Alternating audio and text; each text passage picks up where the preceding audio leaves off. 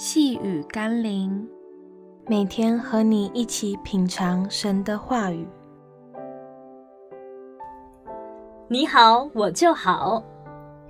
今天我们要一起读的经文是《哥林多前书》第十章二十四节：无论何人，不要求自己的益处，乃要求别人的益处。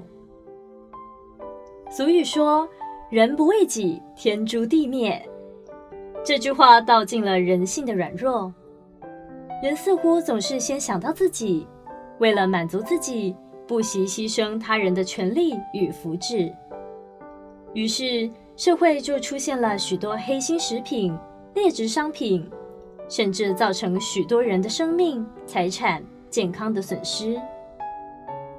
若是人人都听从神的话语，活出基督的生命，那么，不论我们身处在哪一个领域，从事何种项目的工作，我们都能够以追求他人的益处为出发点，并且进一步的讨神喜悦。让我们一起来祷告。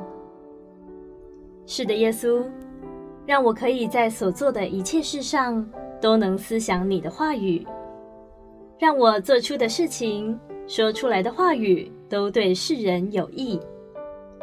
求你帮助我，让我不压榨他人，让我可以在凡事上为人多考量一点。奉耶稣基督的圣名祷告，阿门。